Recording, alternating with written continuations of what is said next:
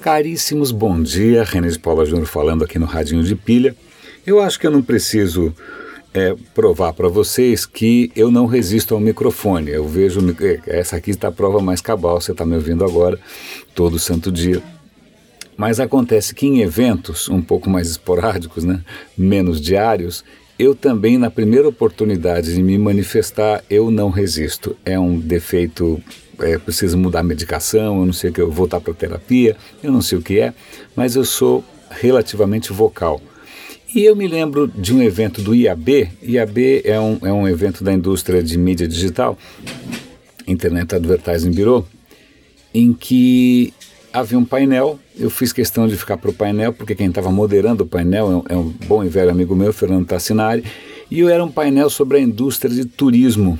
E aí é, os, os panelistas, os participadores ali do debate, participantes né, do debate, eram de serviços e sites relacionados a turismo. Então acho que tinha Expedia, Hotéis.com, Kayak, se eu não me engano, nesses caras aí. Aí, né, aquela coisa bonita, aquela conversa legal, aquele clima bacana. Aí quando todos tinham falado, eu pedi um microfone, estava na plateia, e perguntei, olha, é, eu não quero é, ser muito inconveniente, mas o que, que vocês acham do Google Trips? Né? É, isso faz alguns meses já. Na época eu, tava, eu era beta tester, eu estava testando uma versão beta do Google Trips. E o Google Trips foi lançado oficialmente esses dias. E, e vale a pena comentar. Primeiro, por que eu estou contando essa história do IAB? Porque eu queria sentir a reação de quem tinha suas próprias plataformas, seus próprios aplicativos, seus próprios modelos de negócio.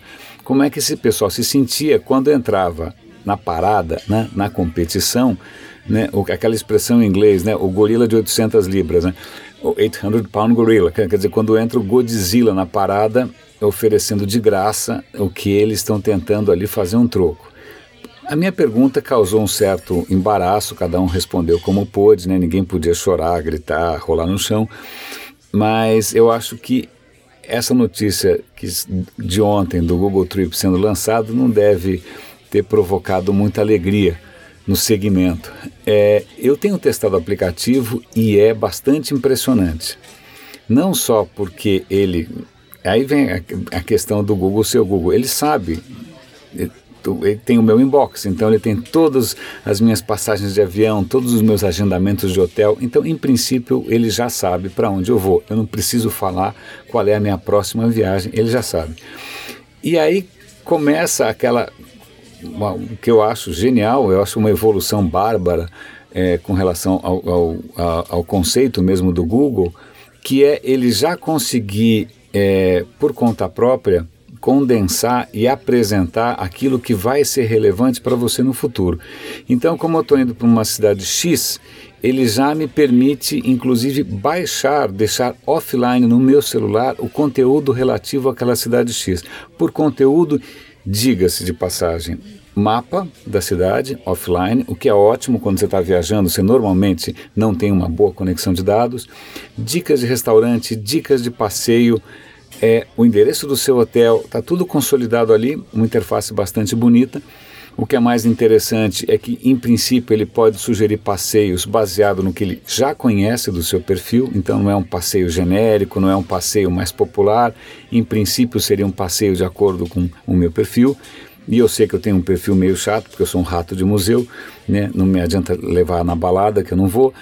É, então, o que é interessante nessa história do Google Trip, e é, é, é para mim é uma evolução, eu acho uma evolução que faz muito sentido, que é o fato de você capitalizar em cima da colossal quantidade de informações, do colossal histórico de informações, do perfil que você é capaz de montar para entregar um serviço relevante, personalizado, blá, blá, blá, blá, Eu acho que é uma combinação matadora. É muito difícil para qualquer concorrente. E, e, aliás, falando em concorrente, eu vou fazer um, um, um breve parêntese aqui Recentemente eu fiz uma provocação, acho que no Facebook, sobre um artigo da Economist, acho que eu mencionei aqui também. Ah, mencionei, acho que foi anteontem que eu falei sobre os oligopólios. Então, quando você tem um monopólio como o Google, que tem tanta informação assim, é, é covardia. Não tem como você criar uma startupzinha do zero que vai com, conseguir competir com essa quantidade brutal, não só de informação, mas também de expertise. É punk. Bom, falei pra caramba do, do, do, do, Google Trip, mas acho que tem muita coisa embutida aí. De qualquer maneira, teste o aplicativo, ele é gratuito. Eu já, já minhas próximas viagens já estou ali baixando o conteúdo para testar depois. A segunda questão interessante é um pouco é, científica demais, mas não faz mal. A questão é que nós estamos num momento muito interessante da ciência, porque a ciência percebeu que é, ela os fundamentos, os próprios fundamentos do que ela considerava né, a versão, a última versão, também em xeque, porque os resultados não batem. Né?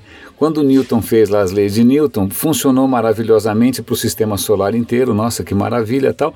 Quando ele foi calcular Mercúrio, o número não batia, ninguém entendia por que, que os números não batiam com a órbita de Mercúrio.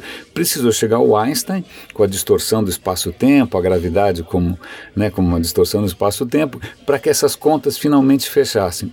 Pois bem, recentemente descobriram que, numa escala muito maior, as contas não fecham. Né? Se você fizer as contas todas para como as galáxias se movimentam, como as estrelas se movimentam nas galáxias, ou mesmo como as galáxias se distribuem pelo universo, a conta não fecha.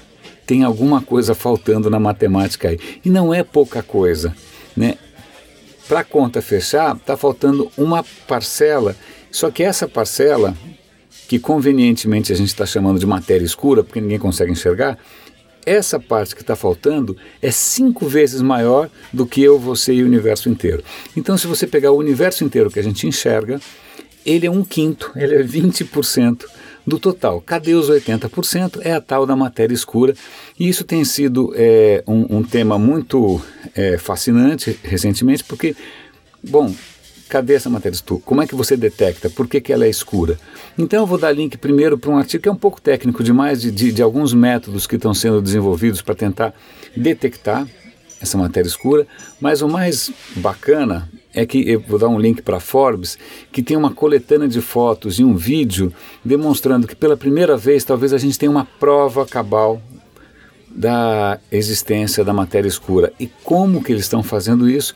Na hora em que duas nuvens gigantes de matéria estelar se chocam, se não houvesse matéria escura, você poderia esperar um certo resultado. A trombada esquenta, raio-x e tal.